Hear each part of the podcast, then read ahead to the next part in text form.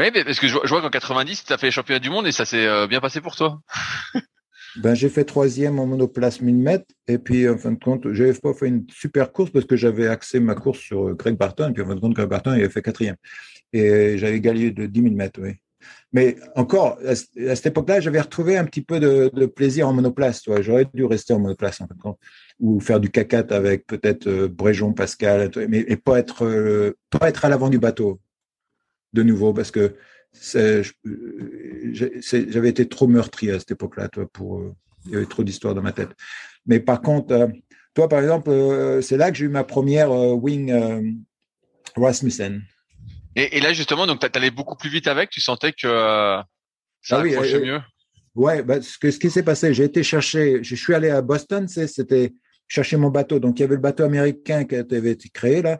Donc, c'était euh, Van Dusen qui faisait des bateaux d'aviron. Van Dusen, c'est quelqu'un qui fait des bateaux d'aviron depuis très longtemps. Donc, je suis allé à son petite, petite usine pour le voir, en fin de compte, à Boston.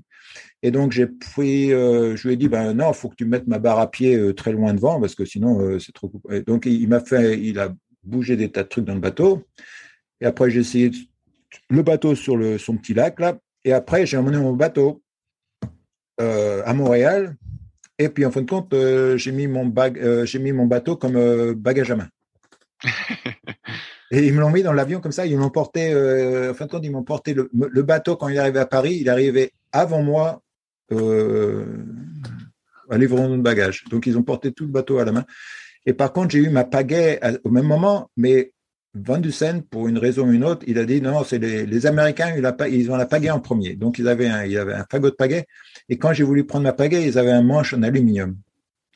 Alors, je ne vais pas prendre euh, un manche aluminium. C'est pour ça que donc c'était une raison de plus pourquoi j'ai utilisé une vieille pagaie, pas la nouvelle pagaie euh, Rasmussen. Et c'est pour ça que je suis arrivé euh, dans les choux à Paris. Pratiquement, j'ai dû faire cinquième, un truc comme ça. Donc, quand je suis rentré à Paris, aux États-Unis, j'ai eu, j'ai mis un bon manche sur ma pagaie, mais par contre, il était toujours trop mou. Alors, j'ai coupé un autre. Ça, c'est l'imagination un peu bizarre que j'ai des fois. J'ai coupé un autre manche de pagaie et je l'ai glissé et j'ai fait un double manche. Tu Et tout ça, c'était attaché avec euh, avec euh, du de la bande adhésive électrique. C'est noir. Oui, je, vois. Et donc ça, ça, tenait avec ça? Oui, oui, non, tu rigoles. Donc j'avais plusieurs endroits où c'était accroché. Le deuxième manche qui était qui, était coupé en deux, quoi. Euh, ça faisait un double manche je suis rentré et c'est avec cette pagaie donc euh, j'ai couru euh, le test où j'ai fait je sais pas combien enfin j'allais vite en fin de compte j'arrivais à faire 3 3,30 et quelques et et donc après quand je rentre au club de Besançon je vois sur Annie il dit mais qu'est-ce que c'est ton truc là? Pourquoi tu as, un bout de pagaie attaché avec du plastique sur un autre bout de pagaie donc il m'a enroulé plein de carbone sur la pagaie qui était qui est devenue dur, dur, dur. Et, donc, c'est avec ça que j'ai couru. La pagaie faisait, je sais pas combien, elle est très, très, très lourde. Et c'est avec ça que j'ai couru les chemins du monde. Et donc, euh, d'un seul coup, ouais, tu gagnais, j'ai gagné. Euh, au chemin du monde, j'ai pas été super, super vite. Je crois que j'avais fait 3,33 3 ou 3,30, something comme ça, quelque chose comme ça. Mais enfin, c'était beaucoup plus vite qu'une pagaie normale. Avec une pagaie normale, une pagaie plate, au chemin du monde, je faisais 3,40. Euh, une pagaie euh, plate euh, je faisais 3,40. Ouais, donc tu as, gagné presque, presque 10 secondes avec la nouvelle pagaie. Ah, oui, oui c'était incroyable. Les nouvelles pagaies étaient tellement mieux, je veux dire. Et maintenant, je, tu regardes cette pagaie-là par rapport à ce qu'il y a maintenant, donc c'est vraiment une grosse. Personne ne voudrait pagaie avec ça. C'est horrible. Et, et, je, vois qu'au 10 000 mètres, tu fais souvent des bonnes places. Bah là, en, 90, tu gagnes le 10 000 mètres. Donc, ouais, en 10 000 mètres, ouais. Ben, parce que c'était un jeu, toi. Alors, c'est vraiment bizarre parce que j'étais. Euh, c'est là que tu, tu, tu, te rends compte de ce qui se passe quand tu es un, tout, très jeune, toi. Je pense que ça te change la manière de, des circuits neuronaux dans, dans ton cerveau, toi. Parce que la, pratiquement une course de 1000 mètres, je suis toujours à l'arrière euh, au départ. Toi, je, me faisais larguer au moins une longueur de bateau ou deux longueurs de bateau minimum au départ. Par contre, en 10 000 mètres, euh, je peux sprinter, toi, euh, premier virage, me retrouver à l'avant. Alors, alors, en 90, je pars en sprint au virage et puis je regarde, ben, il n'y a plus personne. J'avais largué tout le monde à la fin du virage, j'avais plusieurs longueurs d'avance euh, sur le reste du groupe. Alors, je descends là, je, me rappelle, j'arrive, il y avait 2000 mètres. Il y avait 2000 mètres pour monter, 2000 mètres pour descendre, 2000 mètres pour. et après, c'était 500 mètres. Après, tu retourné sur un 500 mètres. Mais je regarde, je dis, est-ce que, qu'est-ce que je fais? Est-ce que j'attends quelqu'un pour me rattraper pour faire le 2000 mètres ensemble? Ou alors je continue seul Et après, je disais, bah, je vais attendre. Et puis, en fin de compte, ils n'arrivaient pas. Ils n'arrivaient pas à me rattraper jusqu'au virage du bas. J'avais fait 4000 mètres avant que quelqu'un me, rattrape. Et après, je suis parti. Il y avait Barton. J'ai dit, Barton, comment, comment, comment Et je l'attendais pour qu'il monte sur ma. Et donc, j'ai fait la course avec l'Allemand de l'Est et Barton. Et donc, j'ai gagné cette course-là. Bah, là, là j'imagine quand tu es champion du monde, ça te remotive quand même pour la suite. Là, comme tu disais, tu étais remis dedans. Euh... Ouais, ouais, ça c'était sympa, c'était sympa. Et euh, Pascal avait bien fait aussi avec euh, Bréjean. En fin de compte, il avait fait quatrième euh, euh, deux fois. En fin de compte. Donc c'était un, un, bateau qui marchait bien. Mais par contre, là, ils me disent bon, l'an prochain, tu refais du cadeau avec Pascal. Et donc ça, bon, je voulais. Il y avait une partie de moi qui vous disait bah oui, je veux faire du bateau avec Pascal. Je veux devenir son ami de nouveau, quoi, et refaire les choses qu'on faisait avant. Et d'une autre partie, il y avait, eh ben non, euh, ça va peut-être pas marcher parce que on est tous les deux. C'est comme, c'est comme quelqu'un qui, qui c'est comme, c'est comme si on avait perdu un enfant. À, à, ce moment-là, tu t'entraînes, donc tu travaillais aux États-Unis en tant que chiropracteur. Tu avais ta maison là-bas, tu t'entraînais aussi là-bas en fait. Tu n'étais jamais en France, donc tu rentrais seulement pour les compétitions, on va dire internationales, qui étaient en Europe. Ouais, je rentre, je rentre, euh, je rentrais généralement au, mois de mai. Oui, le premier, c'était Malines, c'était la première course. Généralement, j'arrivais à Malines en, en, Belgique. Alors, ce qui était bien, parce que comme j'étais, le climat est bon aux États-Unis, j'arrivais, je gagnais Malines. C'était un, bon, un bon début, toi. Et, à, ce moment-là, tu t'entraînais tous les jours? Aux États-Unis? Euh, euh, ouais, ouais, ouais, Bah, ouais, parce qu'à cette époque-là, moi, après, euh, quand je faisais du kayak, même quand j'allais à la montagne, toi, j'avais mon kayak sur le toit. Toi, j'allais, euh, j'allais à la station de ski. Je sais pas pourquoi, j'avais mon kayak sur le toit. Parce que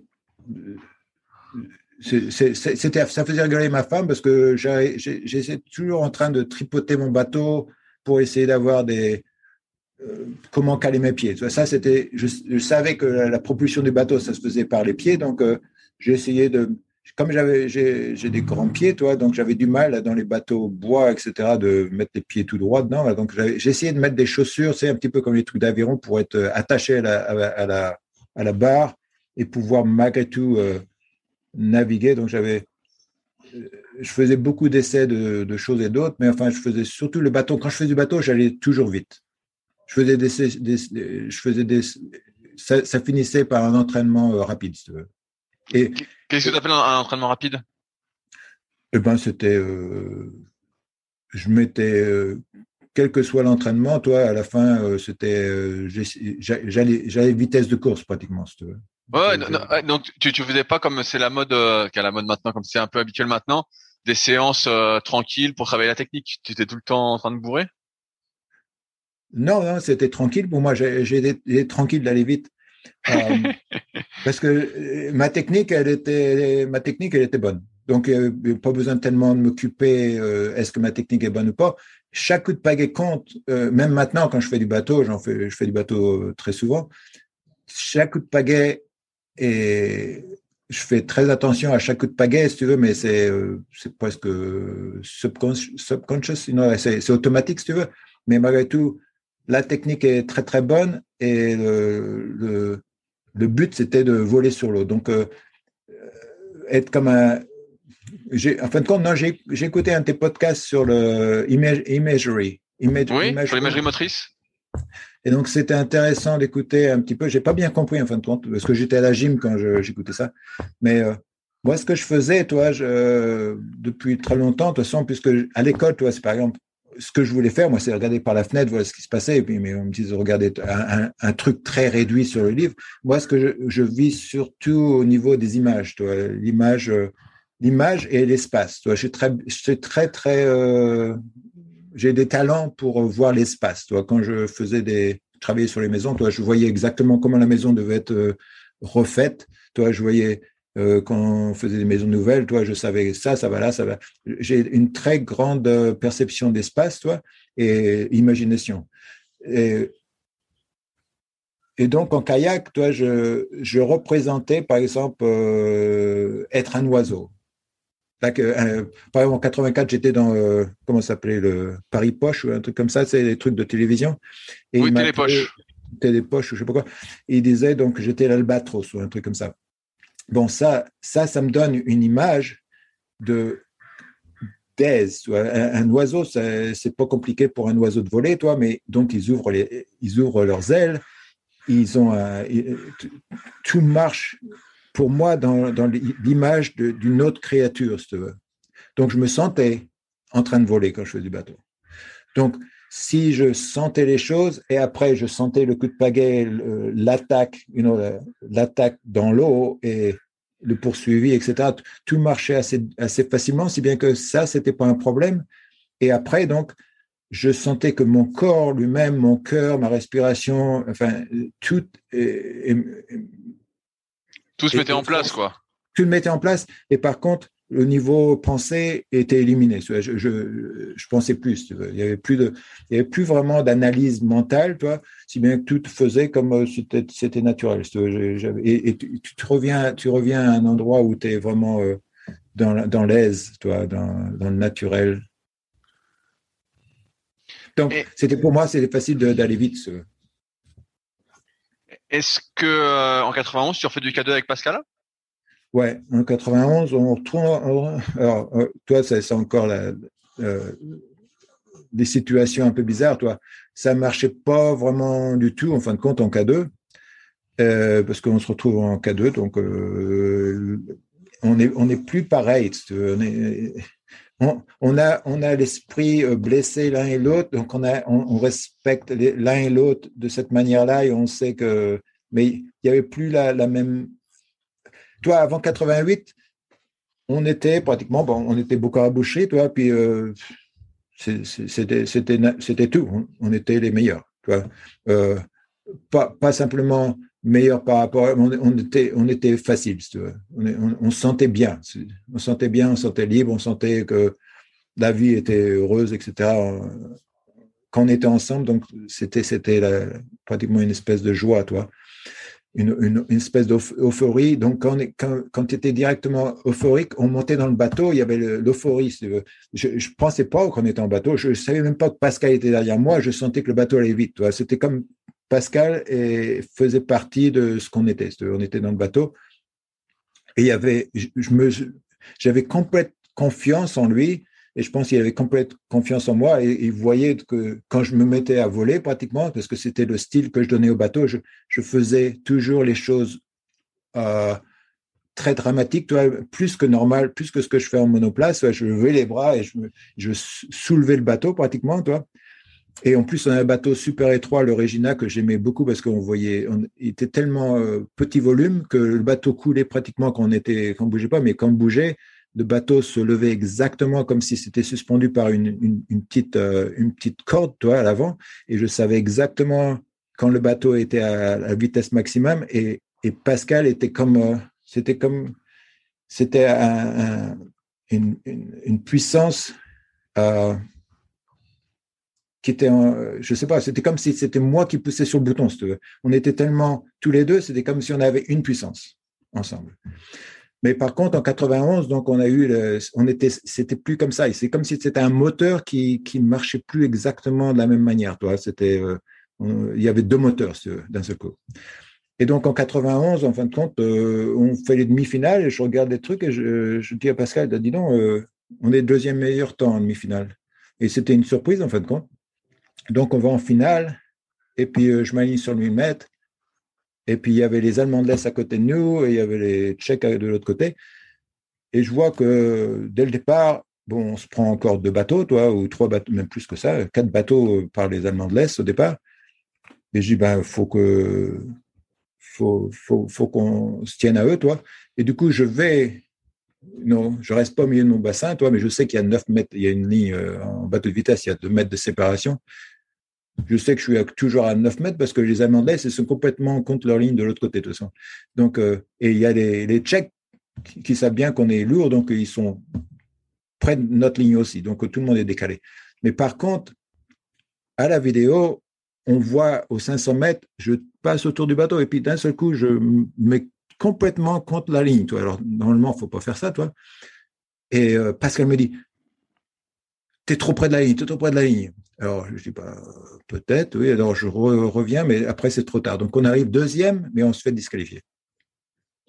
Mais on se fait pas disqualifier tout de suite. On a notre médaille. Et après, il y a la réclamation des, des, des Espagnols et des Hongrois qui font, euh, qui sont juste derrière nous et qui disent euh, non, non, non, euh, regardez la vidéo, il n'est pas resté au niveau de ce couloir. Et puis comme c'est des juges importants et les jeux c'était en Espagne l'année d'après, donc il fallait qu'ils gagnent une médaille. Et ils avaient gagné, l'Espagnol avait gagné une médaille d'or en 500 mètres. Du coup, à minuit, il me téléphone, disqualifié. Oh putain, mais c'est un nouveau coup de grâce, quoi. oui.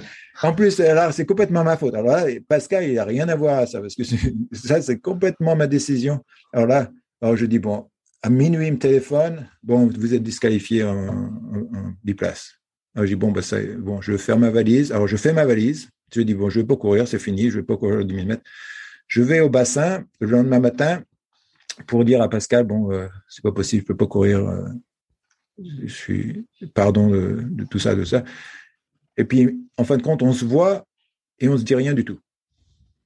Et euh, je prends le bateau, on, prend le bateau de la housse, on sort, on va, on monte dans le bateau, on fait le 10 000 mètres, et puis, euh, et puis euh, on gagne très facilement toute la course. On était devant, toi.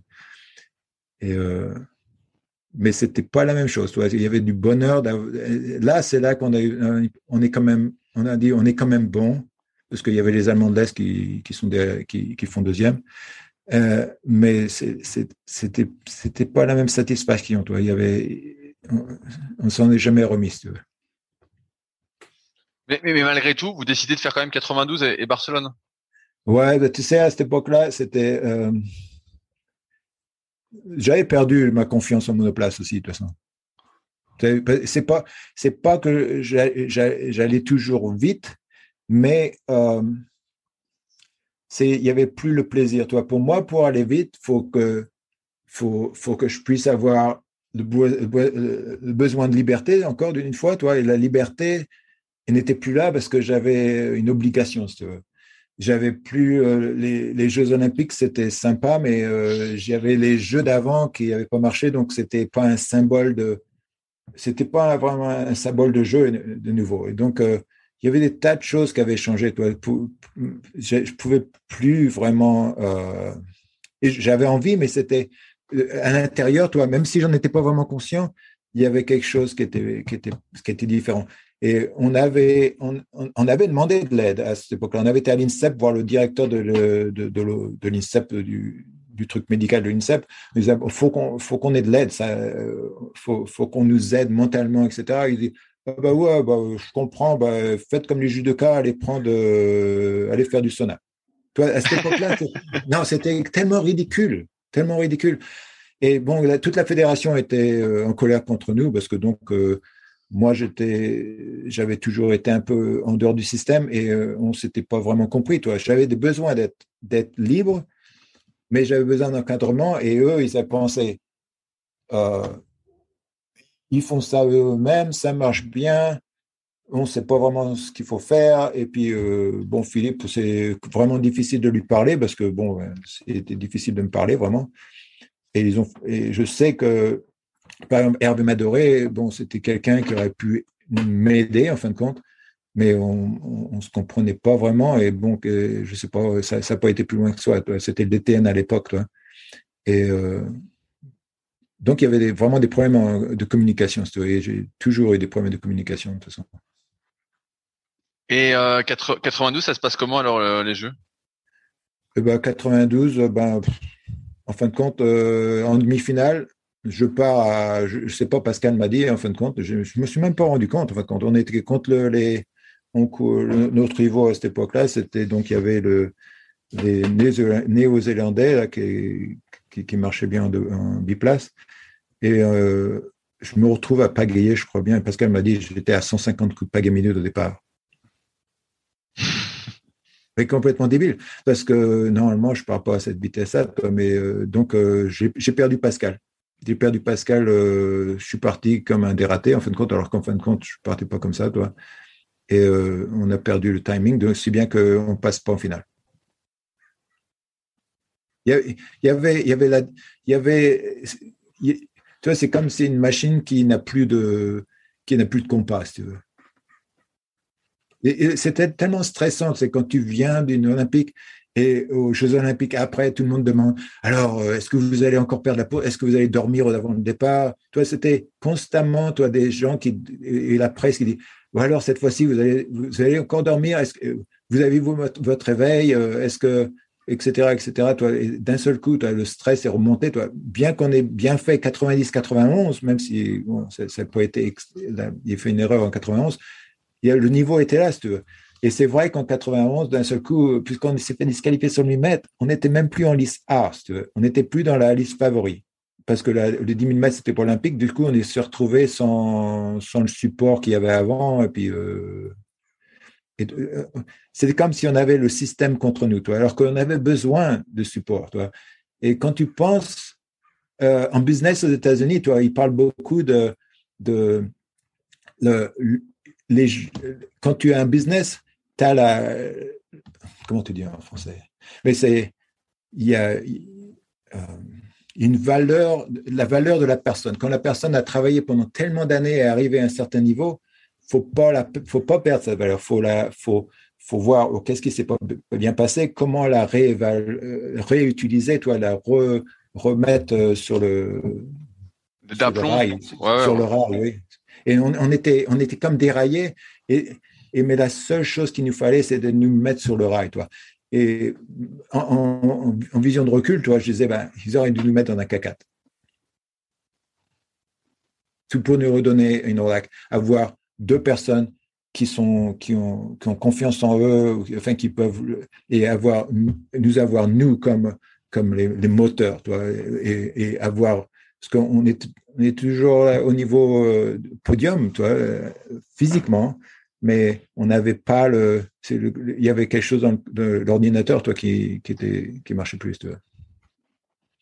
Est-ce qu'à ce moment-là, tu te dis, euh, j'arrête les compétitions de kayak, je prends ma retraite?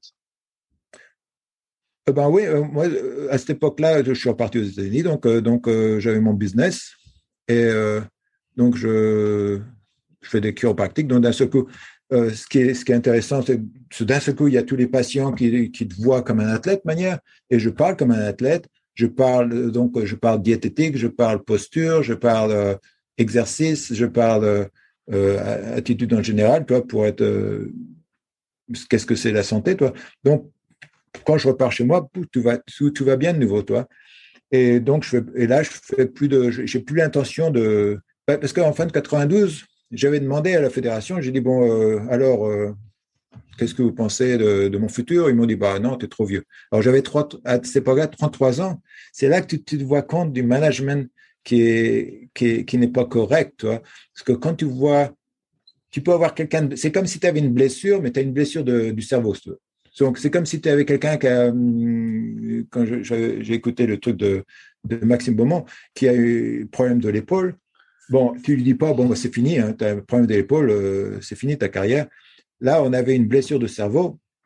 Et ben, il aurait fallu qu'on fasse de la rééducation euh, du cerveau, si tu veux, quelqu'un qui, qui, qui, est spécialiste dedans. Toi. Mais au, lieu de ça, il a dit, non, vous êtes trop vieux, ben, ça ne marche plus du tout. Euh. Donc, Pascal a mis sa pagaie sur le sur son mur, je crois bien, et après il a plus il, a, arrêté de pailler complètement. Alors moi, comme j'étais ici, j'ai fait du surski, j'ai fait des tas de trucs, et puis c'était l'ambiance. Les, patients m'ont redonné la vie en fin de compte, et j'en parlais, je parlais toujours d'être, you know, être, heureux, bonne santé, etc. Donc euh, j'ai continué à faire du bateau. Par contre, j'ai pas fait de compétition jusqu'en jusqu'en 96. Le, le, le surski, tu t'y es habitué euh, facilement? Euh, euh, Oui, le surski, c'est facile, c'est un gros bateau, donc euh, c'est comme une, c'est comme une, par rapport à un kayak de vitesse, c'est c'est pas vraiment aussi plaisant parce que c'est énorme. Toi, j'aime bien les bateaux. J'aime bien même naviguer dans des bateaux qui sont pour poids médium, toi, des, petits bateaux, parce que j'aime bien avoir la sensation de l'eau, toi. Alors qu'un surski, c'est énorme, c'est Et t'avais pas de problème en surski ou t'as pas de problème avec la longueur de jambe et ton bassin? Euh, ben, non, ce que non, non. Bah, pour l'instant, moi, j'ai un Fen Elite S, non Elite, un Fen Elite, et c'est non, bah, faut pas que je sois trop gros quand même. Hein. Si, si, je, si je prends du poids, ça touche sur les côtés, mais les, les jambes, j'ai renversé la barre à pied. Enfin, je peux l'adapter assez facilement, toi. Donc non, non, il n'y a pas de problème sur ski. C'est pour les, c'est des bateaux sud-africains euh, et les sud-africains, c'est des c'est des gros, c'est des grosses personnes, C'est des euh, Néderlandais, c'est pas des Hollandais, toi. Il y a beaucoup de Hollandais, donc c'est des gens qui font tous. Euh, il y en a qui, qui, sont qui font plus de mètres d'ailleurs. il, y a, des grands. Donc, euh, les bateaux et, sont. Et à ce moment-là, donc tu n'entraînais plus qu'en surski? Non, non, je fais, je fais les deux. Je fais des deux. Je fais du. Non, non, je pense que non, non, as raison. Non, j'avais plus de kayak. Non, parce que j'ai pas de kayak, donc. Donc, j'avais fait, je fais du surski. Ouais, je fais du surski. Et donc, euh, jusqu'à 96, et puis, en fin de compte, euh, je ne sais pas pourquoi, il y a quelqu'un, euh, je crois que c'était un patient d'ailleurs, qui, qui fait, des kayaks, et puis il disait, tiens, bon, j'ai un kayak, donc un, kayak complètement pourri, qui avait même pas de barre à pied, je crois, dedans. Alors, j'ai dit, tiens, je vais acheter son kayak. Donc, je crois que j'avais payé 200 dollars, un truc comme ça, pour son kayak. Et puis, euh, je me représente à une course de distance et puis, euh, en fin de compte, je gagne la course. Donc, euh, j'ai dit, tiens, l'entraîneur qui était là, il dit, bah, bien, c'est intéressant. Donc, après, je vais à la pige américaine, donc il y a les piges de. Bah, justement, j'ai vu que tu as eu ta carte verte ou tu as été naturalisé américain?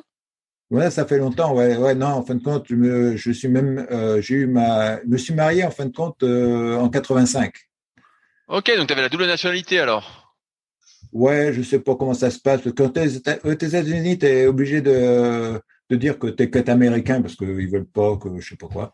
Mais en France, je crois que tu peux avoir la double nationalité, oui. mais enfin, du coup, donc j'avais la nationalité américaine. Euh, je crois que j'étais américain, donc euh, avec mon passeport, etc. en 87. Ok, parce que là tu parlais des pyjamas américaines, c'est pour ça que j'étais euh, surpris que tu puisses aller Y, participer.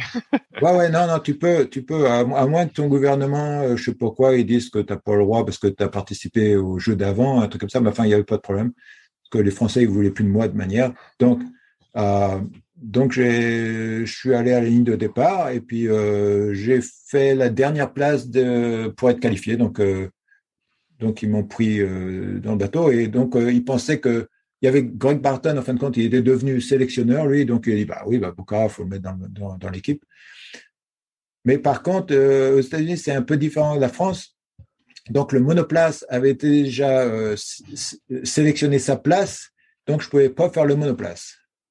Et il avait, euh, c'est aux États-Unis, c'est très, il y a des, les gens se poursuivent en justice à longueur de temps. Donc, lui, il avait déjà eu il avait, poursuivi la fédération en justice, etc. Donc, il ne voulait pas le challenger pour sa place de monoplace. Et donc, euh, quand on est arrivé au mois de juillet, bon, il, était complètement dans les choux. Enfin, j'étais.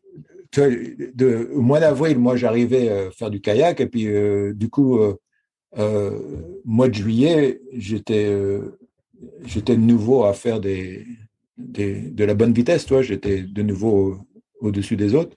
Mais par contre, donc, euh, il a fallu a fallu à ce, moment-là donc que je, sois dans le CAC4. Et donc, c'était sympa parce que j'aimais bien les gens du CAC4. Sauf que le problème, quand on était arrivé à Atlanta, donc il y en a un qui était évacué par hélicoptère parce qu'il avait une infection et le, dans le bateau. Et donc, on a dit, bah, tiens, on a perdu un coéquipier. C'était, c'était euh, deux semaines avant les. On était déjà à Atlanta, sur le lac là-bas.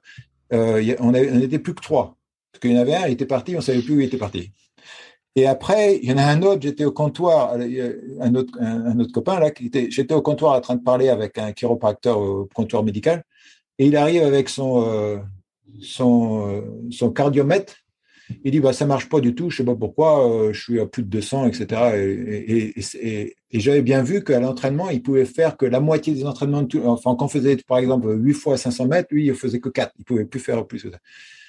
Et, j'ai entendu les autres, ils bah non, le cardiomètre, il marche bien, mais dis donc, euh, il ne va, pas, il va pas du tout. Donc, en fin de compte, cette personne, plus tard, je l'ai vu euh, dernièrement, en fin de compte, il, avait un problème de mitral valve.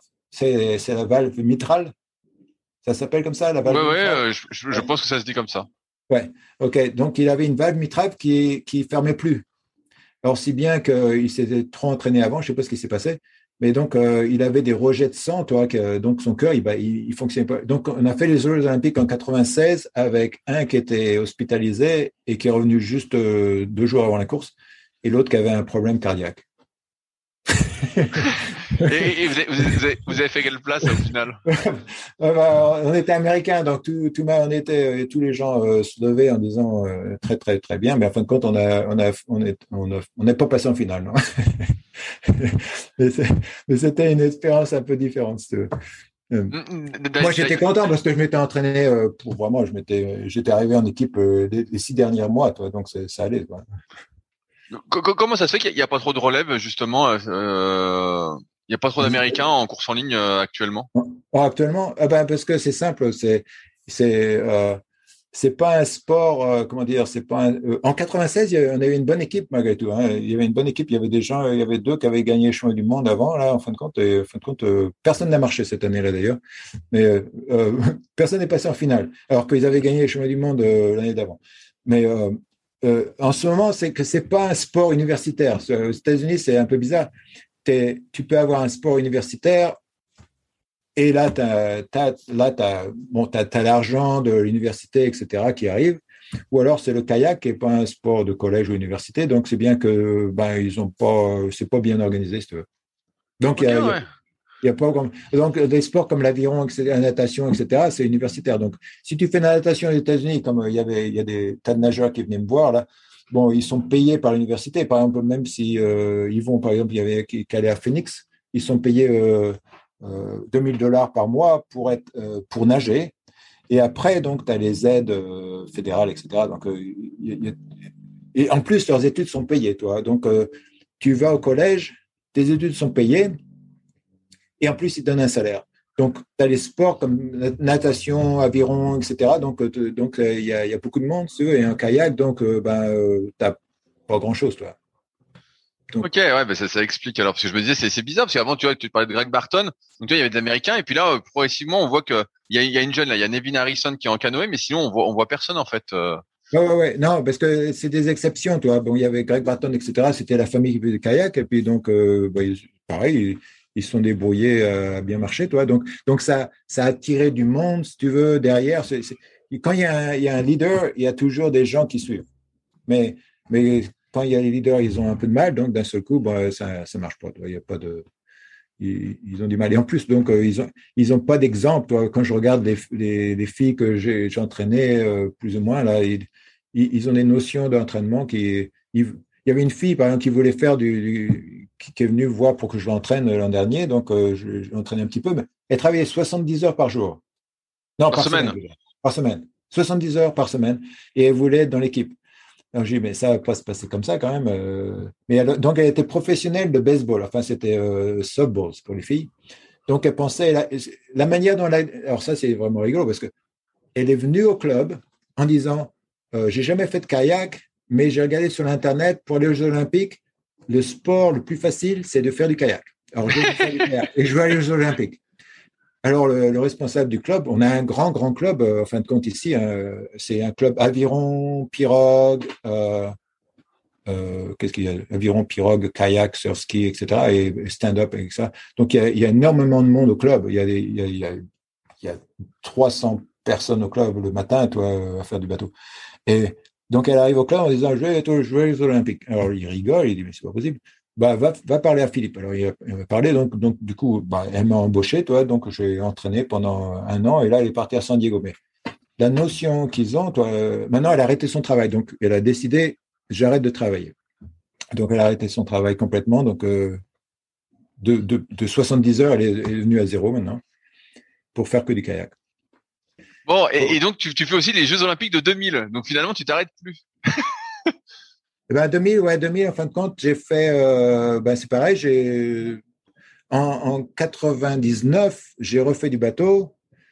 Et en fin de compte, euh, je me suis, me suis, mis à m'entraîner, toi, en, plus du travail. Donc, je travaillais euh, plein temps donc dans mon cabinet. Et puis, et je veux, donc, je me suis retrouvé à être le plus rapide de nouveau en 99. Et puis en 2000, du coup, euh, j'ai mis le paquet et parce que donc j'ai dit bon, je vais aller au jeu. Et j'avais j'avais le moral, toi, quand j'avais le moral en, en 2000.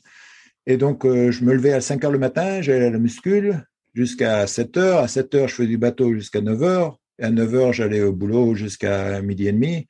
Et après, j'avais un, puisque c'était mon propre business, toi, je décide de ce que je fais. Donc, ou bien je faisais euh, du bateau ou de la muscule, ou comme ça, ça dépend du temps de l'année. Et puis, euh, je me suis retrouvé à, travailler très, très dur. Et d'ailleurs, j'avais parlé avec Pascal et puis, euh, comment s'appelle, l'entraîneur allemand de l'Est. Et je lui avais dit, tiens, ben, je m'entraîne 27 heures par semaine. Est-ce que, voilà ce que je fais? Il dit, ah oui, oui, c'est très bien. C'est, c'est, c'est ce que j'essaie de, de faire faire aux Français. Bon, j'étais content. Je vais au pige, je gagne les piges facilement. Je, crois que je faisais 3,33 au mois d'avril, un truc comme ça, donc tout marchait bien. Et après, je commence à avoir quand même euh, être un peu usé, toi, parce qu'avec le travail, euh, travailler euh, plein temps comme ça, avec des responsabilités d'avoir ton propre business et, de faire rentrer de l'argent, etc. Je commence à, me poser un petit peu de questions.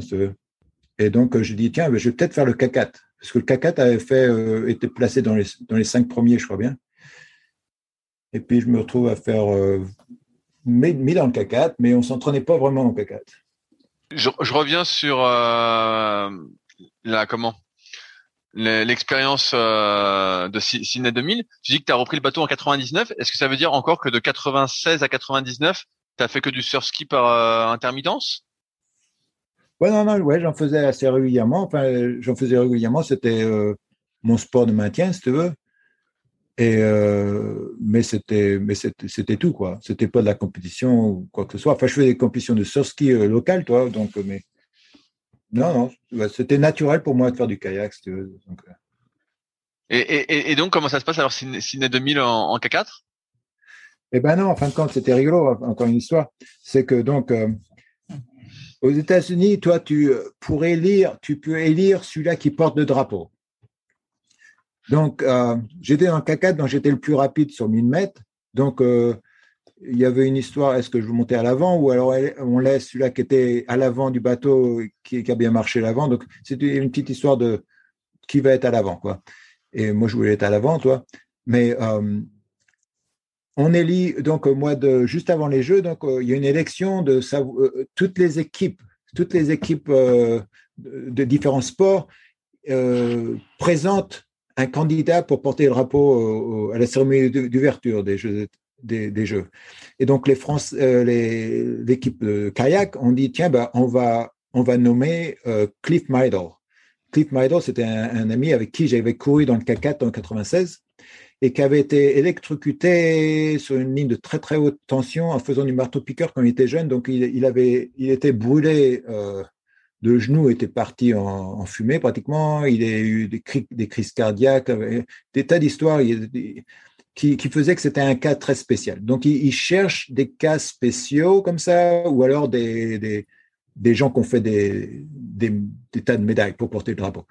Et du coup, ils retiennent euh, Cliff Meidel. Donc tout le monde est content, Cliff Meadow va porter le drapeau. Le problème, donc moi je devrais courir normalement le monoplace et le K4 au jeu de Sydney. Et avant qu'il soit élu, ils me disent Bon, Philippe, tu es dans le K4, euh, est-ce que tu penses vraiment faire le monoplace? Alors je lui dis bah, Ok, si je fais le monoplace, je vais me retrouver avec euh, peut-être les Jeux Olympiques de 88 dans la tête. Euh, je dis Non, bon, vous pouvez scratcher euh, mon entrée sur le 1000 mètres, euh, 15 000 mètres, je fais que le caca. Après, Cliff Meidel est sélectionné, mais Cliff Meidel n'a pas de, il est, il est euh, spare, il est, il est le spare, l'extra dans l'équipe. Ok, le remplaçant. Donc il n'a pas de bateau à courir, il n'a pas de, il n'a pas de compétition à faire. Le lendemain, ils disent Philippe, tu n'es plus dans le K4, tu es en K2 avec Cliff Meidel. Alors, maintenant, je suis plus dans le K4 et je suis dans le K2. Alors, on monte une fois un bateau et, après, il devient une célébrité incroyable parce que donc tout le monde veut savoir euh, qui cet euh, mystérieux euh, Américain qui porte porteur de drapeau et donc il y a son histoire qui se développe. Je le vois plus du tout, donc on s'entraîne pas du tout. Et l'histoire, donc, c'est que ben on n'a pas bien fait du tout parce que même avant la demi-finale, je dis, bah, est-ce que ça marche pas du tout ce bateau? Est-ce que, est-ce que tu veux monter à l'avant? Donc, on change avant, arrière. Enfin, c'est n'importe quoi, toi, pratiquement à la course. Et si bien que, donc, on n'a pas fait des, bonnes, bonnes courses, mais ce qui était, c'était intéressant, donc c'était, à cette époque-là, avoir une médaille, c'était, je sais pas, il y avait un mixed feeling. C'était, c'était pas vraiment, euh, c'était pas vraiment le but. Mais par contre, ça devrait être un, des buts quand tu vas aux Jeux Olympiques, toi. Mais bon, c'était pas vraiment, vraiment le but. Donc, c'était pas une grande. Une, je suis vraiment pas, vraiment pas déçu. Et en plus, avec Cliff Meadow, on se voit très souvent puisqu'il habite à Los Angeles. Donc, euh, on est super copains ensemble. Donc, je suis très heureux. Je suis très heureux qu'il ait porté son drapeau. Et donc, euh, apporter le drapeau, ça a été un événement extraordinaire. Et après, pendant 20 ans, donc, il était, euh, il était professionnel. il, a, il a créé une ligue pour la protection sur les travaux publics, pour marquer les lignes haute tension. Et, et donc, je vis à travers son succès, en fin de compte, pour ça. Donc, c'est mon équipier. Et puis, tout a bien marché pour lui euh, après ça, donc c'est bien. Euh, ce qui est fou quand on voit ton parcours, c'est que tu as fait quand même six Olympiades. Tu as fait la dernière à 40 ans passés. C'est, fou quand on y pense, six Olympiades, non? Comment tu vois ça, toi? Ouais, non, bah, c'est, un mode de vie. Donc, c'est, pratiquement bah, qui je suis. Enfin, quand je suis un kayakiste, hein. à la fin du compte, euh, je me rappelle l'histoire de rigolote de, de Patrick Le Foulon, c'est que je me rappelle, on était dans un avion une fois et je sais pas ce qu'il faisait. On était dans l'avion ensemble, donc c'était avant 80, avant 80 sûrement. Il tapait, il, secouait le siège de, la personne devant lui, toi, et la personne devant lui devient très en colère, se tourne et dit Qu'est-ce que vous faites? Et lui, il dit Moi, je fais du kayak. tu vois, c'est que on est, c'est tellement dans ta peau que ben, la première chose qui vient à la vie, à, la tête, c'est je suis un kayakiste, tu vois. donc tu continues à faire du bateau et euh, six olympiques. Ben, pourquoi perdre le, momentum de ce que tu fais le mieux C'est comme si, pour l'instant, bon, j'ai arrêté l'affaire de la chiropractique euh, depuis le, la crise Covid et je fais quelque chose d'autre maintenant, mais je suis toujours un chiropracteur. Parce que dans, euh, dans, l'âme, je suis chiropracteur. Tu, tu, disais tout à l'heure que tu étais un peu entraîneur euh, au club, au gros club où tu étais aussi? Non, Ouais, non, j'entraînais parce qu'ils me demandaient, toi. C'est simplement, ils m'ont demandé d'être leur entraîneur. Je dis, bah, si vous voulez, hein, si vous voulez. Ça, me permet de faire du kayak en même temps, de toute façon. Donc, j'ai dit, bah, vous, vous m'embauchez à être votre entraîneur et si bien que je vais, euh, je vais faire ça sérieusement. Donc il y a, du sérieux. Je veux veux pas faire les choses à moitié. J'ai essayé. Il y a beaucoup de gens qui m'ont demandé, est-ce que vous pouvez demander conseils techniques, blablabla, bla, bla, toi des, et puis euh, m'embaucher parce que pour euh, quelques heures, toi, ben en fin de compte, ça va nulle part. Toi. Alors moi, je dis non. Si, si vous faites quelque chose, faut, faut voir. faut voir un itinéraire. Faut voir. J'ai vu justement que tu avais accueilli une année, si je dis pas de bêtises, Pauline Frélon. Ouais, bah, Colline Foyant, elle est rigolote. Elle est du Club du Mans. Donc, en fin de compte, elle est très, très. Euh, elle a un grand caractère, en fin de compte. À, 19 ans, je crois bien, enfin 18 ans, elle était présidente du club. Donc, tu, vois, elle, ouais. Ouais, présidente du club. Et en plus, alors c'était rigolo parce que son père travaillait au club, donc elle, était pratiquement la directrice de son père. Mais une famille extraordinaire. Les parents, j'aurais parlé la dernière fois que je suis revenu en France il y a un mois, donc euh, ils sont tellement fiers de leur fille qui a, vraiment fait des progrès énormes. Donc, elle est, je crois qu'elle était championne d'Europe cette année en descente. Et donc, euh, elle, a, fait son. Quand elle est venue, donc, euh, elle m'a téléphoné. Moi, j'étais pas prêt à partir en bateau de croisière. Je me rappelle, j'étais à Long Beach, prêt à monter sur mon bateau de croisière. Elle me dit Bon, je viens. J'ai dit, ben non, faut peut-être pas venir. C'est mieux en France. Il y a des tas de choses. Il y a des tas de gens. C'est aux États-Unis. Il y a, il pas grand monde qui sait. Non, non, je viens. Je veux venir. Euh, je veux que tu m'entraînes. Parce que donc conclusion, elle a presque forcé la main, toi, et euh, euh, elle est venue et c'était une expérience très bonne, toi, pour pour moi et pour elle d'ailleurs. Et donc je l'ai entraînée assez, pas vraiment le programme d'entraînement lui-même, mais la manière de penser, toi. Donc, quand elle est arrivée chez elle, en fin de compte, c'était rigolo parce que elle, s'est fait faire une jupette il disait Je pense comme une américaine, je mange comme une française. c'est écrit sa jupette. C'était imprimé sur sa jupette. Et, donc, euh, ça a changé son, son état d'esprit. Toi, je, elle, c'était l'inverse. Elle se pensait trop petite. Alors, euh, je lui ai fait je lui ai fait voir, toi, devant le miroir, qu'en fin de compte, euh, comment elle était, une, autre perception d'elle-même, toi, et surtout un petit peu la manière de penser, toi, la manière de penser américaine. Toi, l'Amérique, c'est pas l'idéal parce qu'il y a, des tas de trucs un peu bizarres, toi, mais il y a des, choses bien malgré tout. Donc, elle a pris les choses bien et les rapporté pour elle en France. Donc. Est-ce que c'est des choses euh, que tu ferais encore, ça, par exemple, prendre quelqu'un euh, pendant un an et l'entraîner? Ouais, bah c'est c'est possible. Toi, euh, en fin de compte, mon business, c'est c'est le nouveau business que j'ai, c'est d'entraîner les gens, les les, chefs d'entreprise. Donc c'est un petit peu changer leur vie de la même manière. Donc c'est pas le kayak, mais pour te dire en kayak, j'ai toujours beaucoup de plaisir à faire du au kayak. C'est possible que je, je pourrais faire ça. J'ai pensé. en fin de compte, il y avait même euh, des propositions euh, d'être entraîneur de l'équipe américaine, etc. Et donc bon, c'est ce, qui est important pour moi, c'est de, faire des choses à ma manière, toi. De, euh, et, quand j'ai des clients, quand par exemple, j'avais un, quand j'ai des clients professionnels, tu vois, il y avait un pilote d'avion euh, qui, euh, qui, pilotait pour FedEx, c'était le capitaine de FedEx pendant des années. Et donc, partie de son programme, je l'ai pris en, kayak, toi. Bon, il c'était, il faisait pas beaucoup, il, il, avait fait kayak une ou deux fois avant, toi. Et je lui ai dit de, de s'alléger, toi, c'était de, de penser comme, comme de nouveau, il était comme un, oiseau, toi, sur l'eau. Et d'un seul coup, il, et après, c'est comme si tu, tu conduisais son avion. C'est quand tu, quand tu continues un gros avion comme ça, il faut anticiper, toi, il faut anticiper les mouvements d'air, etc. Et euh, il a eu là une expérience extraordinaire. D'un seul coup, il s'est mis à bien pagayer, toi. Et donc, euh, j'aime bien prendre tous ces euh, métaphores, tu dis en français, les métaphores? Oui, métaphores, tout fait. Et euh, ça marche très bien donc avec l'entraînement. Donc c'est la manière dont j'entraînerai les gens, toi. De, il y a des tas de métaphores. Tout, tout est métaphore en fin de compte en kayak parce que ça, ça, ça, ça guide, mais ça force pas la personne dans un dans un mode très très dans, dans, un moule en fait. Ouais, je vois ce que tu veux dire. Tu, tu forces pas un moule. Tu fais exprimer, ouais. tu les guides et c'est eux qui s'expriment, toi. Et je vois un petit peu, j'écoutais quand tu, quand les deux ou trois podcasts que tu faisais, j'entendais les gens qui, qui, qui, se tiraient un peu plus dans le, dans le kayak qui est euh, scientifique, si tu veux.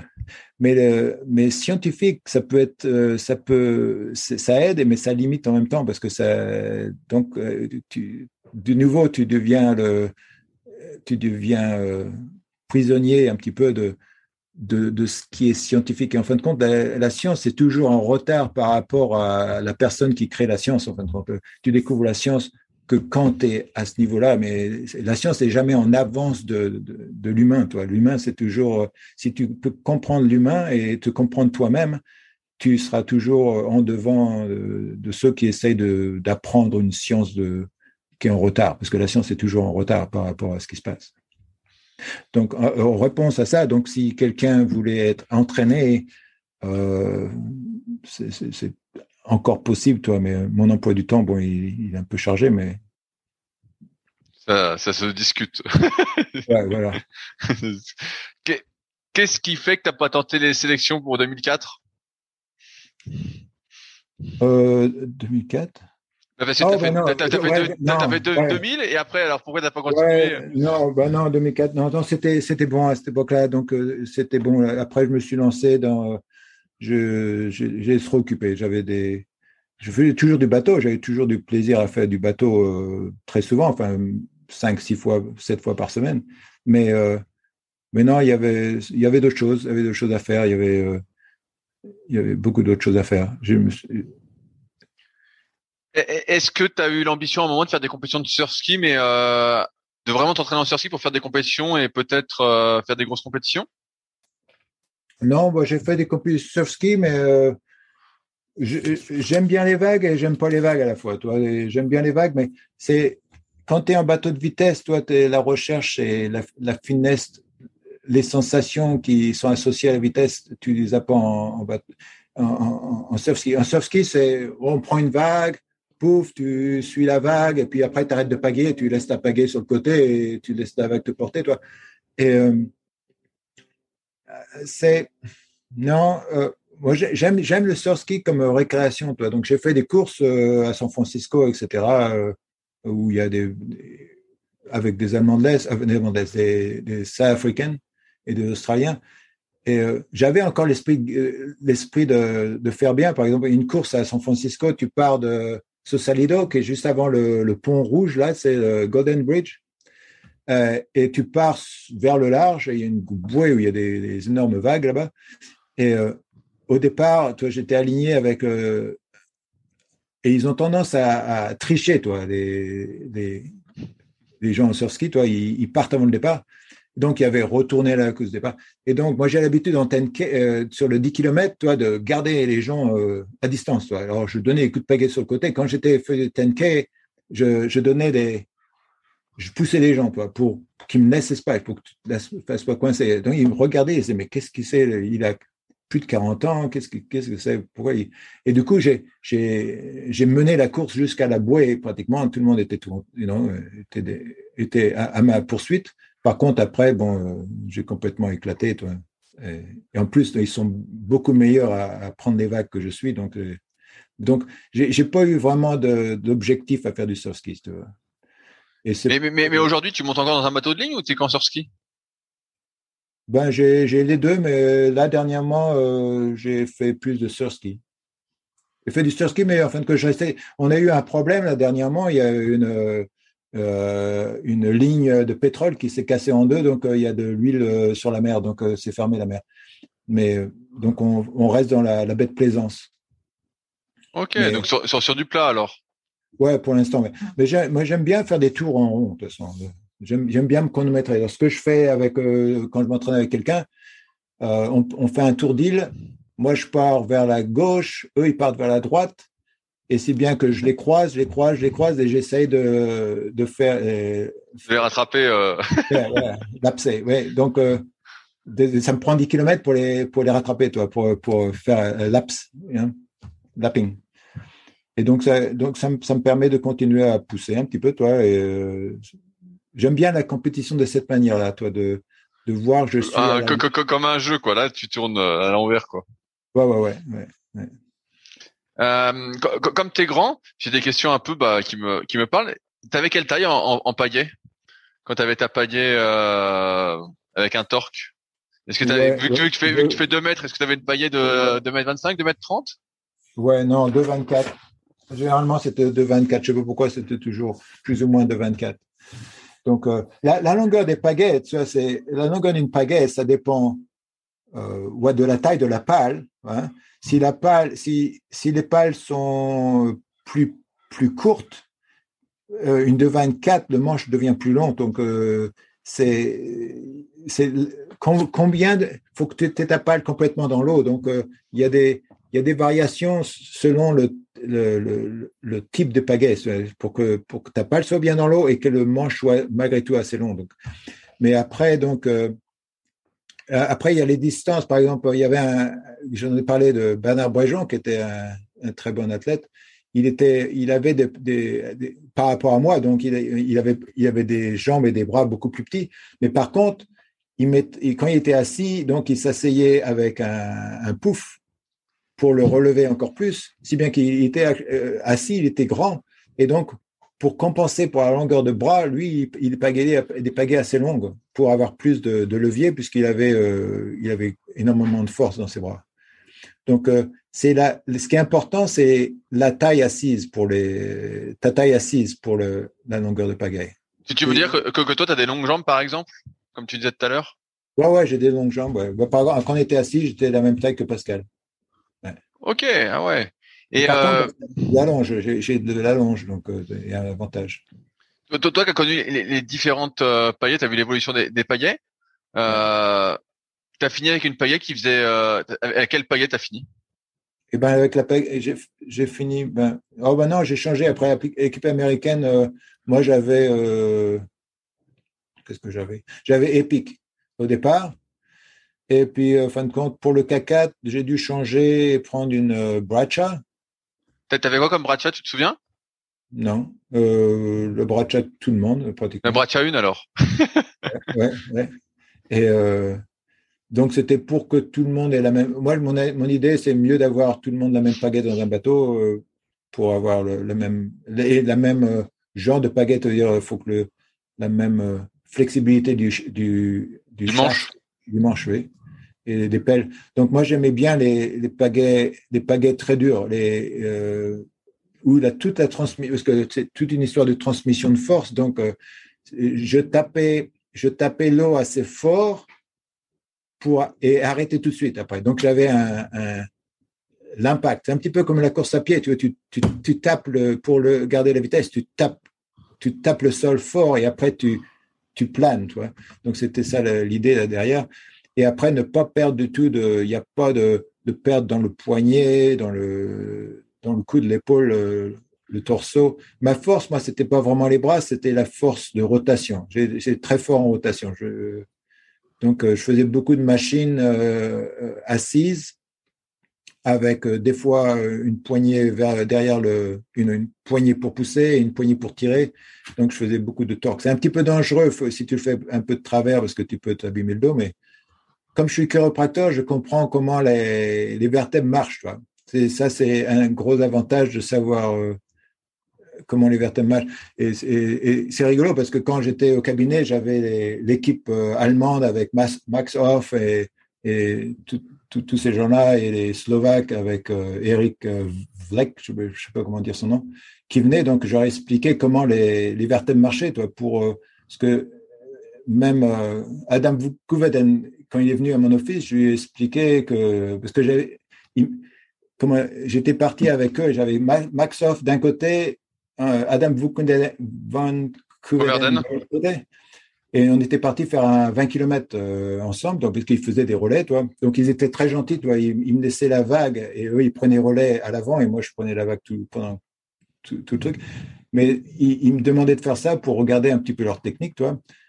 Et, et, et je leur expliquais vraiment que les vertèbres du thoracique, toi, c'est la manière dont les, facettes postérieures des vertèbres euh, marchent c'est là que tu vas avoir ta rotation. Et sinon, si tu comprends pas ça, tu vas pas gagner euh, rétréciste.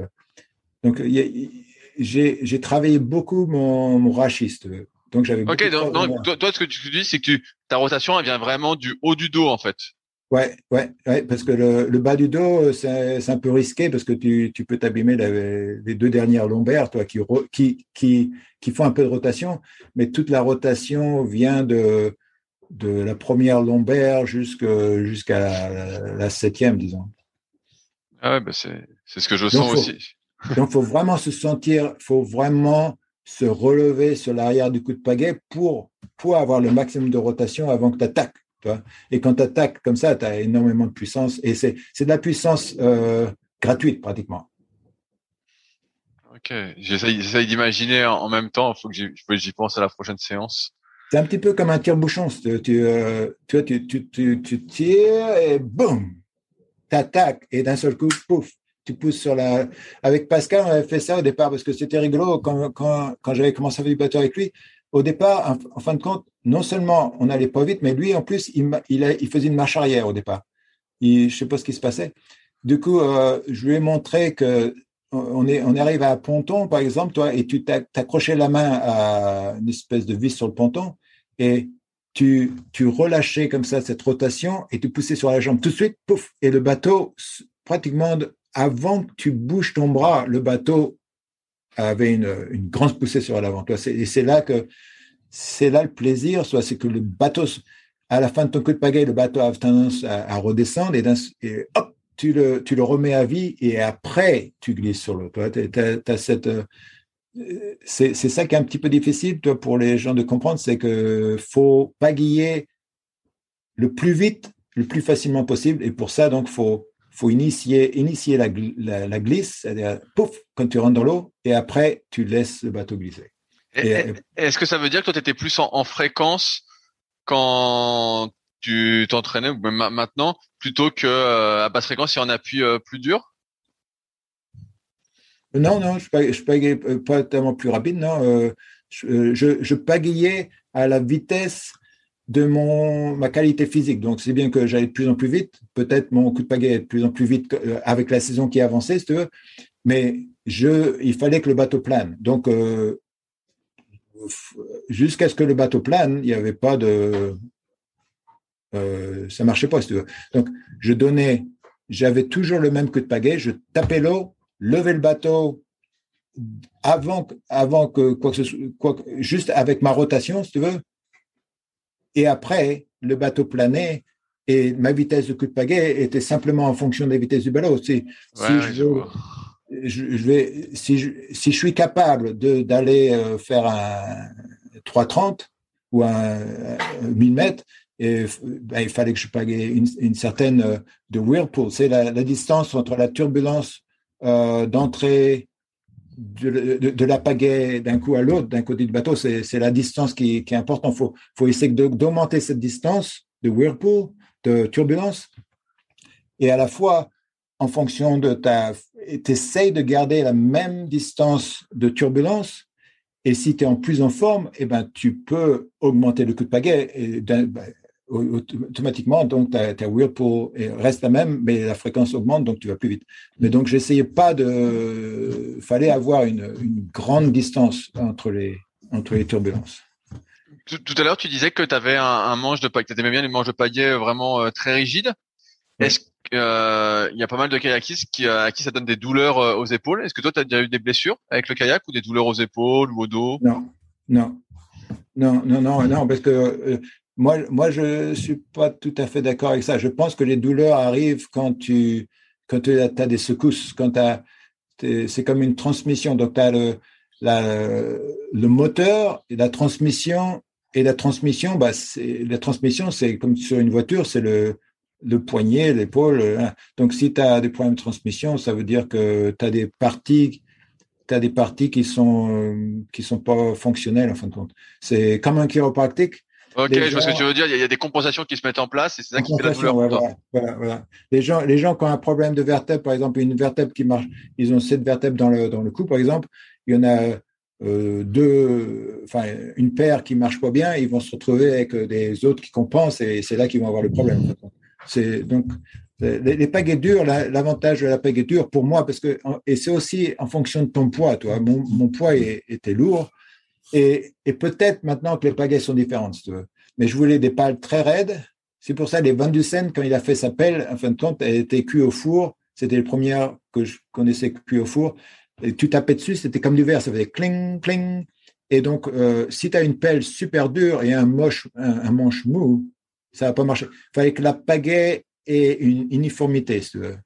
Donc, euh, tu peux pas avoir des, des matériels différents. Euh. Est-ce qu'aujourd'hui, en surski, tu as toujours un, manche dur Est-ce que tu as la même pagaie que tu avais en course en ligne Ou tu l'as réduite un peu? Euh, Non, ben, en surski, c'est pas pareil. Euh, j'ai cassé plusieurs pagaies. Donc, j'ai, quand tu sors de la plage, tu, vas, on, part, on, ça dépend du vent, mais des fois, ce qu'on fait, on, on part de la baie, on traverse le petit paquet de maison avant la plage, et on va à la plage. Et donc, et plusieurs fois, je suis passé contre le, contre surf, et puis en fin de compte, euh, du coup, euh, je sais pas ce que j'ai fait, mais mes pagaies, ils ont cassé. Donc, euh, pour l'instant, je suis de nouveau avec une Epic que j'ai achetée il y a une vingtaine d'années. Donc, là, il faudrait que je... j'ai repris... Une, J'avais une Gentex, et ma Gentex, elle s'est cassée en deux aussi. donc, donc, je me suis... Là, mais là, je vais racheter une Gentex, je pense. Ou alors peut-être une, je sais pas, j'avais parlé sur Annie quand je suis rentré en France il y a un mois et on m'a dit tiens, bah, il y a la nouvelle, euh, comment ça s'appelle, la Bracha 11, 11, Bracha 11. Ouais, j'ai pas suivi s'il y avait une nouvelle paille, mais peut-être. Ouais, c'est Bracha 11. Enfin, elle a beaucoup de beaucoup de twists dedans. Donc les pagaies qui ont moins de twists, c'est, c'est, je pense que ça marchait à, l'époque, ça marchait mieux pour faire un petit peu plus de sprint. Et quand c'était, il y avait un peu plus de twists dans la c'est un peu mieux pour les distances, toi. Ok. Mais j'aime bien les j'aime bien l'eau quand euh, quand il y a des vagues qui sont euh, qui te permettent d'avoir une bonne vitesse de pointe. Toi. Quand les vagues sont trop pointues, il faut simplement euh, naviguer en, de, parce qu'on en, en c'est rigolo la technique. Toi, tu, tu traverses des vagues et tu en prends une autre, tu traverses une vague, tu une autre. Mais moi, j'aime bien quand les vagues vont, sont rapides et que tu, tu puisses, tu puisses garder une vitesse de pointe élevée et tu peux prendre une vague d'une à l'autre. Et donc, il faut une pagaie qui soit pas trop longue euh, pour le soft ski. Toi, faut, tu pagaies pas avec une de 24. Généralement, tu, une soft ski, moi, je descendrais à de 18, un truc comme ça, toi. En plus, c'est assis un peu plus bas. C'est l'histoire dans le bateau. Euh, tu es, presque, presque sous l'eau. Donc, euh. et, est-ce que tu gardes la, même taille de paillet, de pales? Ben non, les pales sont plus petites parce que, premièrement, je suis moins fort. Deuxième mois, euh, donc j'ai pas besoin de pointe de vitesse avec le. Donc en surf ski, tu prends une pale plus petite, toi. Et euh, parce que tu peux pas, faut que tu accélères rapidement, bing, bing, bing. Et en plus, le problème de surf ski, c'est euh, ce que j'aime pas, toi, c'est que tu n'es jamais complètement en, équilibre. Enfin, surtout moi, toi. Donc je peux pas utiliser vraiment ma bonne technique de kayak avec la rotation, si bien que je suis obligé d'utiliser les bras. Alors comme j'ai pas aussi de force dans les bras que donc, du coup, euh, il me faut une plus petite. Donc, il euh, faut vraiment que j'utilise la vague pour compenser le, fait que maintenant, j'utilise plus les bras, toi. Est-ce que tu te souviens de ce que tu faisais en, muscu quand tu étais euh, à haut niveau? Est-ce que tu étais, vu que tu es grand, je pose la question, j'ai envie de dire que vu que tu avais des longs bras, une grande ossature, tu avais peut-être du mal en muscu. Est-ce que je me trompe ou à l'inverse, c'était fort? Non, euh, non, la muscule, moi j'en faisais euh, des quantités énormes. En fin de compte, à la fin, euh, en 2000, j'ai fait beaucoup de musculation. Et ce que je faisais, donc, c'était des, c'était, moi je, c'était l'histoire, c'était de, je gagnais de la force en faisant des séries longues, toi. Donc, j'évitais de faire des trucs qui, qui me sabotent quand j'allais faire du bateau après, si tu veux. Sabotage, oui, sabotage. Euh, oui, oui, t'inquiète, saboter, ça marche. Je, et je faisais des, des, séries euh, du genre 12, euh, 12 répétitions, enfin 12, 12 sets. C'est ça dit 7 Ouais, 12, 12, répétitions. 12 sets d'une vingtaine, toi. Donc je, mais je, faisais souvent des pyramides, des trucs comme ça, toi. Mais je me testais vraiment pas vraiment en force maximale parce que ça m'intéressait pas tellement beaucoup beaucoup. Ok, donc tu faisais plus euh, ouais, des, séries longues de la force endurance quoi alors. Ouais, mais en 2000, en, 2000, je faisais euh, je faisais au moins trois heures de musculation par jour, donc euh, non peut-être au moins deux heures de musculation par jour, donc cinq fois par semaine au moins. Donc je faisais dix heures de musculation par par semaine en 2000. Donc j'avais gagné pas mal de muscles. Et, est-ce que euh, tu travaillais les gens en muscu? Il y a, y a, deux courants de pensée. Il y en a qui pensent qu'il faut pas trop les travailler, d'autres qui sont à fond. Est-ce que toi, tu es quel camp et pourquoi? Ouais, ben je voyais, ben à l'époque, euh, moi je faisais la course à pied parce qu'il fallait que je sois. Enfin, dans le problème, c'est que je voulais pas gagner de muscle, de, poids, parce que donc je savais que le poids c'était, j'allais perdre, me connaissant, j'allais perdre plus en gagnant du poids qu'en en perdant du poids. Donc, je voulais rester léger. Donc, mes jambes étaient vraiment. À, l'époque, c'était simple. On, appelait les, avirons les cuirs roulettes et nous, on était les cul de jatte. Euh, ou, les, jambes de, les, de canari, un truc comme ça. Donc, euh, c'est pour avoir de la force jusqu'à un certain moment, je veux dire, euh, c'est, c'est pas vraiment seulement le volume, c'est j'ai jamais eu de problème de jambes dans mon kayak. Quand je faisais des kayaks, j'arrivais à la fin d'une course, j'avais pas mal aux jambes, bien que j'utilisais les jambes beaucoup, beaucoup, toi, parce que donc je faisais tellement de courses à pied, toi. Et je pense que les jambes, ça, mon, mon avis, c'était que si tu as trop de muscles dans les jambes, tu vas utiliser beaucoup plus de sang en fin de compte. Et toi, ça, ça, va te ralentir en fin de compte. Surtout si tes muscles sont un petit peu contractés, toi. Euh, ça va faire des blocages. Euh, ça, va être plus difficile pour ton cœur. Le, but, c'est que ton cœur euh, ait moins en moins de blocage. C'est pour ça la nutrition, pour moi, c'était comment être sans irritation pour mon foie, pour mes reins, etc. Donc, Justement, en parlant de nutrition, tu as commencé à t'y intéresser à partir de quand? Ben, quand je, surtout quand j'ai ouvert mon cabinet.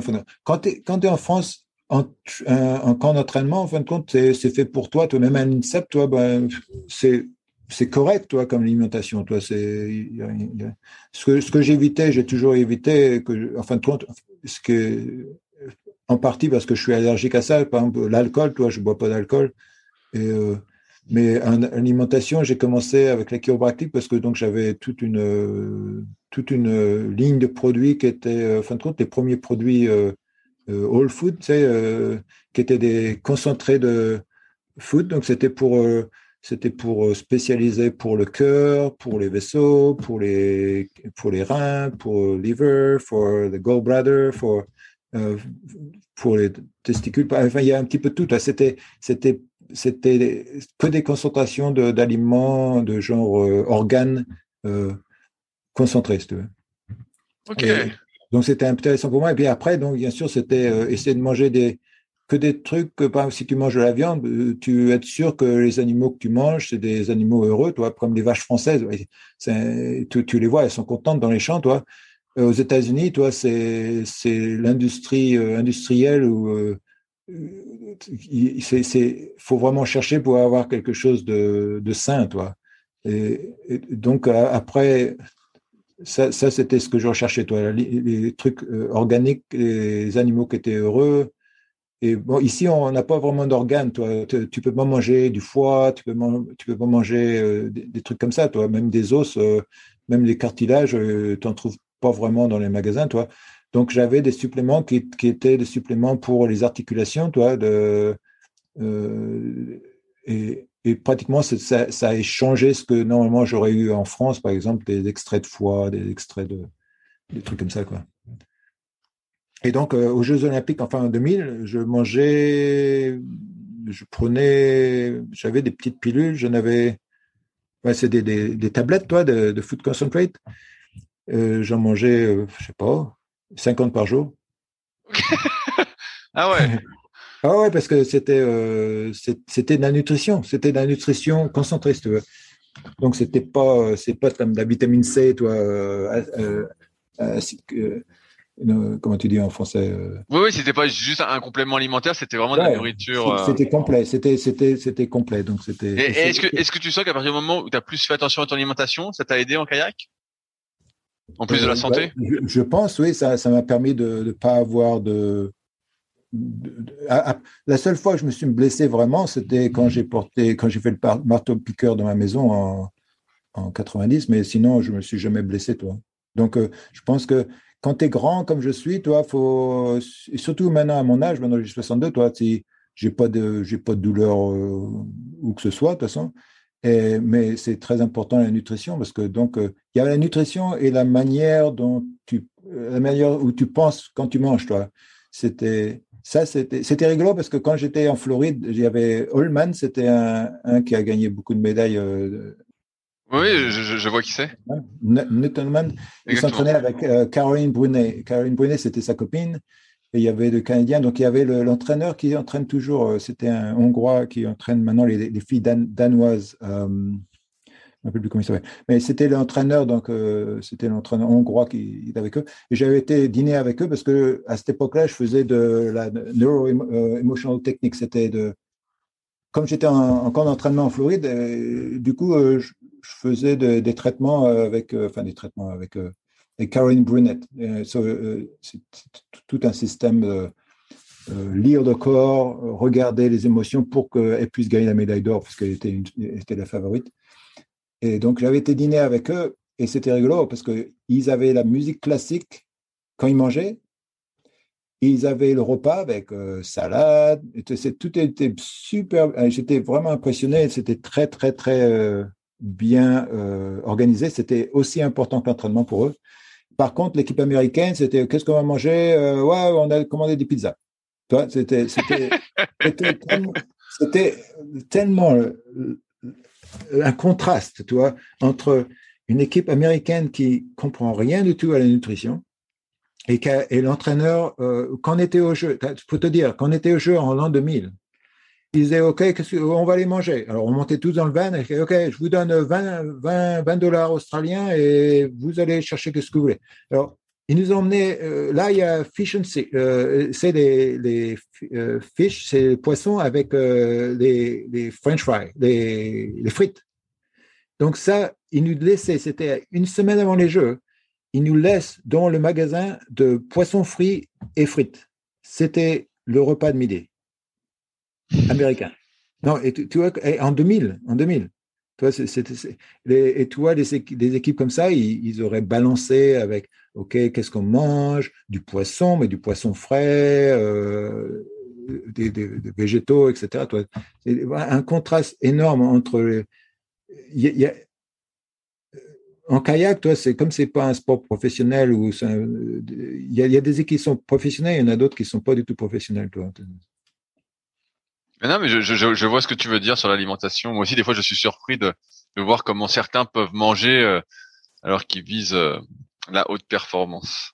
Non, tu peux pas, tu peux pas, euh, tu peux pas, parce que es, ton corps, il est constitué, il est construit de ce que tu manges. Donc, c'est sûr que as, le corps est, est, magique en fin de compte, et tu peux transformer des, de l'aliment qui est pas terrible en quelque chose qui marche, mais à la fin du compte, tu vas détruire ton terrain. Par exemple, je, euh, tu, tu vois les. Oui, oui, je, vois ce que tu veux dire. Je, par exemple, je fais plus de courses de distance parce que je veux protéger mes reins, Parce que je pense que c'est beaucoup mieux quand tu es plus vieux de faire des sprints que faire de, de la distance. comment tu as découvert la chiropraxie? Eh ben ouais, c'était en 80 en fin de compte. Alors, euh, j'avais rencontré Fred Allman, qui était le chiropracteur, qui, était, qui a été le chiropracteur de, des équipes de descente et de course en ligne, en fin de compte. Il était, il était euh, en fin de compte, il était à la fois physiothérapeute. Euh, tu t'appelles ça comme ça, non? Physiothérapeute? Oui, kiné, oui, c'est ça, physiothérapeute. et, et, donc, il était, il était aux États-Unis faire ses études de, de chiro. Et il était revenu juste à l'époque des Jeux. Donc, il parlait des États-Unis parce que il est, c'est quelqu'un qui est, très intellectuel et, très, il aime inspirer les gens. Toi. Donc, euh, il m'a inspiré, en fin de compte, d'aller à l'aventure. En fin de compte. Parce que à cette époque-là, moi, je ne le voyais même pas. Et d'ailleurs, j'ai n'ai pas vu vraiment de beaucoup de kinés et de, et de thérapistes de toutes sortes. Parce que, en fin de compte, euh, à cette époque-là, j'y pensais pas vraiment parce que j'avais mal nulle part et je pensais que c'était simplement pour les gens qui avaient mal, puisqu'il y avait toujours dans l'équipe qui se plaignaient d'avoir mal euh, ici ou là. Et moi, comme j'ai les muscles qui sont même trop relâchés, toi, donc j'avais jamais mal nulle part. Donc, je suis pas allé le voir, mais par contre, écouté ces histoires, donc de un petit peu du Far West, toi. Donc, euh, c'est là que je connaissais pas du tout la chiropractique d'ailleurs, mais je pensais, moi, je voulais l'aventure et je voulais pas faire comme ma sœur ou comme mon frère, aller dans une école de médecine et apprendre euh, des trucs euh, de gens malades, toi. Et donc, il parlait donc de, chiropractique, c'était pour, c'était, c'était une médecine de santé, pas une médecine de malade, toi. Donc, c'est pour ça que j'ai commencé avec chiropractique. Bah, super. J'arrive un petit peu euh, au bout de mes, mes questions. Est-ce qu'il y a des, des, choses que tu voudrais rajouter, euh, Philippe, dont on n'a peut-être pas parlé? Euh, ben je, je, pense que ça, ça, doit être bon. Là, il y a, en, en, fin de carrière, ben c'est surtout là maintenant le, le, le but. Toi, je sais qu'il y a des gens qui, qui finissent, euh, qui finissent le sport et qui ont du mal à rester en bonne santé en fin de compte, parce que c'est comme quand tu fais du sport, c'est un moyen, c'est comme un moyen artificiel de rester en bonne santé parce que tu as, un système qui marche pour toi. Et après, quand tu arrêtes le sport, des fois, tu es un peu perdu parce que tu n'as plus, le, plus un guide, tu n'as plus une structure. Pour moi, c'est assez facile puisque j'ai toujours fonctionné un petit peu en dehors des structures. Donc, c'est, pour moi, c'est facile de continuer à faire du sport et être en bonne santé. Mais euh, je pense que c'est important de, d'y penser, de penser. Euh, j'ai fait, par exemple, pour euh, mes, bah, même pour les Slovaques et les Allemands quand ils venaient ici, j'avais fait une charte avec euh, la, pression cardiaque. Donc, je calcule, j'ai fait un espèce de score. Tu, tu prends le systolique, diastolique et la fréquence cardiaque et tu et j'ai tout un petit système où je, je multiplie, j'additionne et je multiplie, je divise à, la fin du coup après tu as un score. Donc pour mes patients, c'était important parce que quand j'avais un patient qui se retrouvait avec un score de, disons, de 350-400, et je disais, bah, fallait voir votre médecin. Quand j'avais quelqu'un qui avait un score de 500, je disais, bah, faut aller directement à l'hôpital. Et quand j'avais fait ça, par exemple, Van Koeden, euh, c'est Adam, quand il était venu, il avait le meilleur score. Lui, il avait un, il avait un, même après l'entraînement, il avait un, une fréquence cardiaque de 32 ou un truc comme ça, ou 34. Et il avait une, une, grosse systolique et une petite euh, diastolique, donc il avait un, score. Donc ça, c'est, j'utilise toujours, j'ai utilisé ça dans mon office pour euh, guider les gens pour qu'ils savent comment le cœur marche. Et après, j'ai fait surtout, j'ai fait aussi une charte pour la, comment continuer à faire du sport et être, se sentir compétitif ou alors au niveau en fonction de ton âge? Par exemple, à mon âge, moi, j'ai j'ai calculé que j'ai 12,5 d'handicap par rapport à une personne de 30 ans ou moins. concrètement, ça veut, ça veut dire quoi? Ça veut dire si je fais, euh, par exemple, si, si j'étais à un niveau, si je souhaite être à un niveau olympique et disons que je fais 3,25 euh, au 1000 mètres à la fin et je suis champion olympique, tu ajoutes 12% et demi et après, tu as le temps, as le temps, ton temps. Par exemple, si, je, si en ce moment, là, je peux pas faire ça du tout, toi, mais si j'arrive à faire, disons, à 3,55 au 1000, et ça voudra dire que je suis, euh, j'enlève 12%, ça veut dire que je serais à ce niveau-là euh, si j'étais jeune. bien que, comment tu as calculé ce handicap? Euh, ben, J'ai inventé un petit peu, toi, mais j'ai inventé c'est pas c'est progressif, ça devient de, de, de, pire en pire en fin de compte si tu veux. Au départ, tu, tu perds un tout petit peu, si bien que c'est bien. C'est pour ça qu'à 40 ans, tu as un tout petit handicap. J'ai j'ai toute une charge, je pourrais t'envoyer si tu veux. Et, et après, par contre, quand tu arrives vers les 60, tu commences à gagner plus de plus en plus, les 70. Mais c'était une, c'était, j'ai fait ça pour redonner euh, la motivation, de la, de la, vigueur aux gens en disant que hey, si tu as 80, 80 ans, tu as ça dans le handicap et les gens disent Ah non, je suis tellement vieux, je peux plus rien faire. Mais en fin de compte, c'est pas vrai du tout, toi. Et donc, euh, et pour les filles, c'est pareil. Pour l'instant, une fille, tu regardes les, les, temps en natation, en, course à pied, etc. Une fille, généralement, c'est 10% euh, moins performant qu'une catégorie homme. Donc, une fille, c'est 10-11%. Donc, moi, je devrais aller presque à l'éviter d'une meilleure des filles. Donc, si j'ai une fille championne du monde qui arrive, comme il y avait des Hongroises qui étaient là, je m'entraîne avec elle. Normalement, je devrais être avec elle si je veux défendre ma place. Tu Ok. Et donc, donc ça, c'est intéressant parce que cette, cette, euh, cette manière de voir, toi, ça permet euh, même de, si tu as une course avec différents, de surf ski avec différentes personnes, différentes catégories, si tu connais leur âge, tu peux les reclasser en fonction de leur âge, toi euh, reclasser en, en, fonction de handicap. Oui, ouais, bah, je ce que tu veux dire. Si bien que c'est une manière de faire euh, que tu peux avoir des gens qui continuent plus longtemps au lieu de dire bah, non, je suis trop vieux, ça va plus, etc. En fin de compte, d'un seul coup, il y a, il y a eu, j'ai eu des athlètes, par exemple, le père et le fils faisaient la course, et quand, quand ils venaient à mon office, ils allaient directement sur l'eau et pouf, ils allaient faire le, chrono, toi. Ils allaient se comparer le, le père, le fils, et, et, des fois, le père gagnait, toi. Non, mais c'est sûr, c'est sûr que c'est, ça permet de rester motivé parce que c'est sûr que si tu te vois perdre, tu te dis bon bah finalement je suis loin de, de mon top, mais finalement tu es peut-être à un meilleur top niveau. Euh, ouais, peut-être que tu es meilleur qu'avant, quoi. C'est ça. Ouais, ouais. Voilà. ce que tu veux dire. Et eh ben euh, merci euh, Philippe pour son temps. Je crois que c'est le, plus long podcast euh, depuis le ah début. mais mais c'était un plaisir. Hein. Tu m'as appris plein de choses. Je vais les réécouter à, à froid tu m'as dit que tu revenais en France euh, prochainement? Ah ouais, ouais, je reviens en France euh, au mois de novembre pour un mois, oui.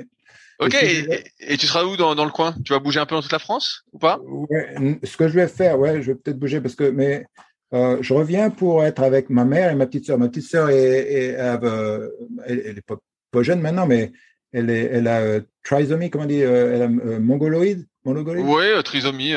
Trisomie, oui. Et donc, ma mère, elle a un petit peu de démentia, beaucoup de démentia en fait. Donc, donc, quand je viens, je suis très occupé à, m'occuper d'elle pour, pour donner un petit peu de d'air à ma grande sœur qui, elle, s'occupe d'elle régulièrement. Et donc, je, je, vais faire des tours. Je vais aller voir sûrement Pascal, je vais aller voir euh, euh, François Barou sûrement. Et donc, j'irai sûrement dans le sud après avec euh, ma mère. Donc, c'est possible que je passe par les Alpes, parce que la dernière fois, je suis venu avec euh, mon, partenaire de, business et on regardait à des endroits pour faire des, des, des, retreats, comment tu dis, des, des retraites. Oui, euh, exactement, oui, des retraites.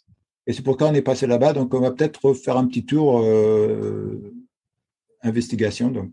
Ok, bah si, si tu es dans le coin, vers Annecy, ah ouais. Chambéry ou même Genève, hésite pas, ce sera avec plaisir. Ah ouais, bah, je, bah ouais, ouais, Je, te prêterai, je te prêterai un surf-ski si tu veux.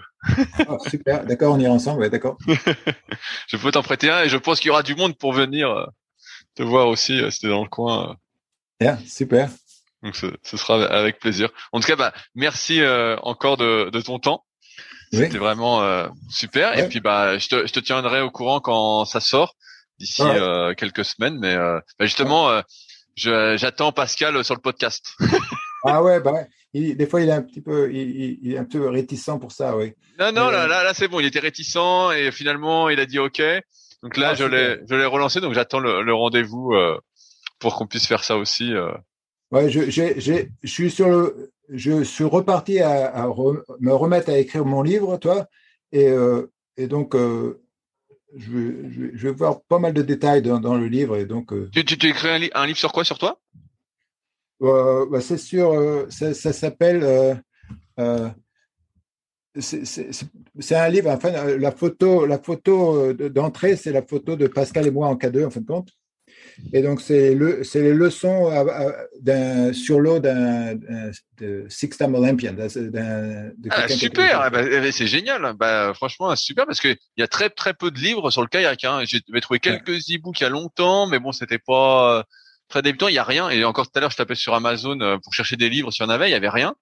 Ouais. Donc, euh, bah, j'avais j'avais commencé à écrire ce livre il y a deux ans, et après, donc, j'ai dit, you know, c'est euh, il y, a trop de profondeur, donc j'avais arrêté et puis euh, donc j'ai laissé de côté. Et en plus, c'était c'est pas mon fort. Je voulais que mon copain Cliff Meidel, qui a écrit un livre, en fin de compte, il l'a euh, fait écrire par quelqu'un d'autre et il a payé une somme énorme pour se faire pour, pour écrire son livre et il a lu le livre et il a dit c'est pas du tout moi. Alors je veux vraiment écrire un livre qui, qui résonne toi avec ce que je, ce que j'ai fait. Ouais, bah, tu, bien... je, je vais te donner un conseil parce que moi j'ai écrit pas mal de livres. J'en suis je crois mon 15, e ou 16e. Ouais. Euh, quand tu écris un livre, effectivement, il faut que ça vienne de toi avec tes propres mots et il faut le faire d'abord pour toi. C'est toi qui euh, t'écris pour toi et que ça te fait plaisir. Tu sais un peu comme le kayak que tu t'écrivais, c'est que ça te fait plaisir et après, euh, bah là, de toute façon, euh, moi, je serai un, des, un acheteur, donc. Euh, mais voilà, tu le fais pour toi, avec tes mots, comme tu veux le dire, et euh, sans contrainte. Et après, je sais pas comment tu passes par un éditeur ou pas. Ouais. Mais euh, en, si, en, si, tu étais en France, je pourrais te donner des imprimeurs pour imprimer toi-même le livre ou. Ah ouais, je sais pas trop comment tu veux bah, faire. Je vais peut-être le faire imprimer en France après aussi. Ok, bah si t'as si t'as si as besoin, moi j'ai des contacts parce que je fais imprimer mes propres livres maintenant. Ah ouais. Et donc bah c'est d'un point de vue financier, c'est beaucoup plus rentable que de passer par une maison d'édition. ouais, ouais, ouais, ouais. Ben, j'ai écrit, j'avais écrit euh, six chapitres et puis j'ai arrêté, donc euh, donc je vais. Ouais. Et écrit, écrit, écrit comme tu sens euh, avec tes mots, comme là dans le podcast, tu vois, c'était fluide. Et bah, ce, ce la meilleure façon d'écrire, c'est d'écrire comme on parle. Voilà. Ouais, ouais, ouais. Ah ouais. Pas plus compliqué que ça. Merci beaucoup. Bah, merci à toi, Philippe. Et puis, on, on s'y au courant. Peut-être à bientôt. Euh, ouais, ouais, je voudrais visiter ton, ton, ton, gym. Ouais, bah, bien sûr, tu viens à la salle, on ira sur le lac, on fait tout ce que tu veux, euh, avec plaisir. Super. Et bah, ok, merci. Et bah, je te laisse vaquer tes occupations. Allez, à, à, bientôt peut-être. Bye bye. Merci. Salut. Si vous êtes encore là, c'est que l'épisode vous a plu. Dans ce cas, je vous invite grandement à m'aider à faire grandir ce podcast en mettant une note de 5 étoiles et un commentaire d'encouragement sur l'application de podcast où vous l'écoutez et plus particulièrement sur l'application podcast d'Apple. Cela m'aidera d'autant plus à accueillir les meilleurs kayakistes français grâce à la crédibilité que vous me donnerez. Enfin, vous pouvez retrouver la retranscription écrite de cet échange sur www.secretdukayak.org. En attendant, laissez glisser et à la semaine prochaine.